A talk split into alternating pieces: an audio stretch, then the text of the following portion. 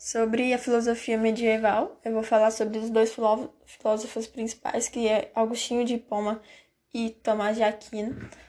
Agostinho de Hipona é também conhecido como nosso querido Santo Agostinho.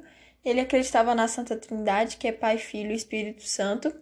Ele viveu no século V e ele tem uma formação neoplatônica. Eu já expliquei no vídeo das correntes filosóficas o que, que é um pensamento é, de neoplatonismo, que é a união com o divino e o pensamento do mundo inteligível.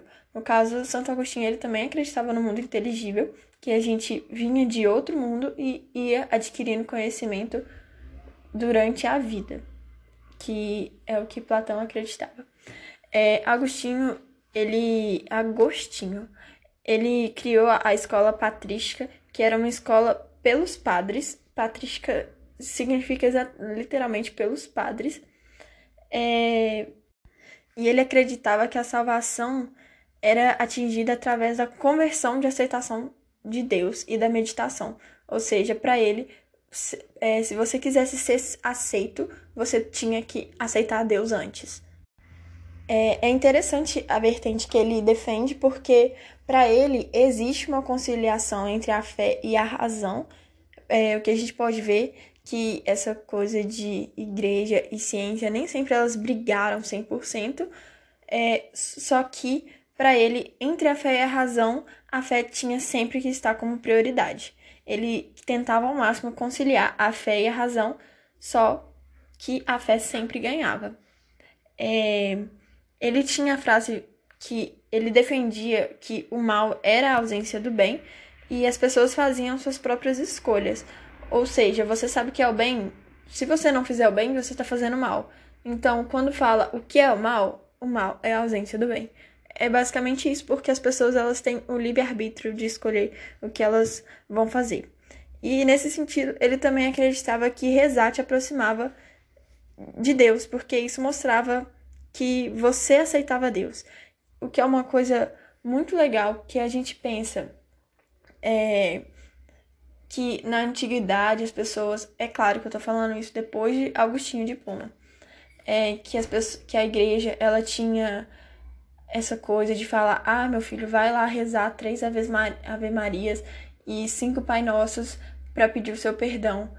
É, no confessionário que existia, né, que os padres pediam para as pessoas se confessarem em oração. Só que a gente tem que entender que, as, é, que os padres não pediam isso para Deus perdoar as pessoas, porque na visão de Agostinho, ele ele falava para as pessoas é, se arrependerem diante de Deus, porque quando elas verbalizavam o que elas estavam falando, elas tomavam por si a consciência do próprio erro. Ou seja, ah, se eu falei que eu pequei, eu tô confessando para mim mesma que eu pequei. Ou seja, eu pretendo buscar o meu perdão próprio e assim ser perdoada por Deus. O outro filósofo já foi Tomás de Aquino, que a gente conhece como São Tomás de Aquino. Ele viveu no século XIII, durante a Baixa Idade Média, e ele já tem a influência aristotélica, que vai contra Agostinho de Poma. Eles não eram rivais, nem nada do tipo, são só pensamentos diferentes. É, Tomás de Aquino, ele desenvolveu a escola escolástica, e ele acreditava que o mundo sensível era capaz de gerar conhecimento é, para compreender a fé cristã e a existência de Deus. Ou seja, é, era possível aqui, com o nosso mundo sensível, o que a gente tem em, com os nossos sentidos, a nossa visão, a nossa audição, olfato, paladar, tato, é, a gente conseguia gerir conhecimento para poder entender a fé que Deus trazia, é, que derivava a gente para Deus. É, nesse sentido, ele acreditava que a existência de Deus se dava por cinco vias. Que é a primeira via é o. Não necessariamente nessa ordem, tá? É, que a primeira é o motor. Deus, ele sempre é o motor. Ele é o, ele é o motor que iniciou tudo. Ele é o, o apagador que a gente acendeu, literalmente.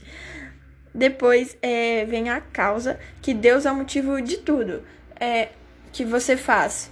Por exemplo, se você é, se você ama uma pessoa, por que você ama uma pessoa? Porque Deus me falou para amar essa pessoa. ele, me, ele deu a vida para essa pessoa, sendo o motor, e ele me falou para amar essa pessoa. Então, ele é também a minha causa. É, em terceiro, tem o contingente necessário, que são as formas do mundo que têm um motivo. É, em quarto, tem são os graus de perfeição, que é o parâmetro que para Deus é tudo, e Deus, é, que no caso errei, desculpa, que o parâmetro para tudo é Deus. Então, é, o maior é Deus, o menor é Deus, o mais forte é Deus, o mais fraco é Deus. No caso, Deus é uma, uma média, mas Deus é tudo.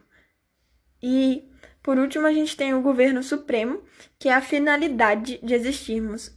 É, no caso, está falando, isso é mais voltado à vida após a morte. E, para variar, a gente também pode incluir isso a Deus, porque é na fé que a gente, que a gente acredita na vida após a morte. Se você não tem fé, você provavelmente não acredita nisso. É, nesse sentido, é, da escolástica, Tomás de Aquino ele dividiu o ensino superior em duas em duas vertentes, que uma são as artes triviais, que separam é, que separa a gramática, a retórica, a retórica e a dialética, e a quadrivium, que, re, que separa a aritmética, a geometria, a música e a astronomia.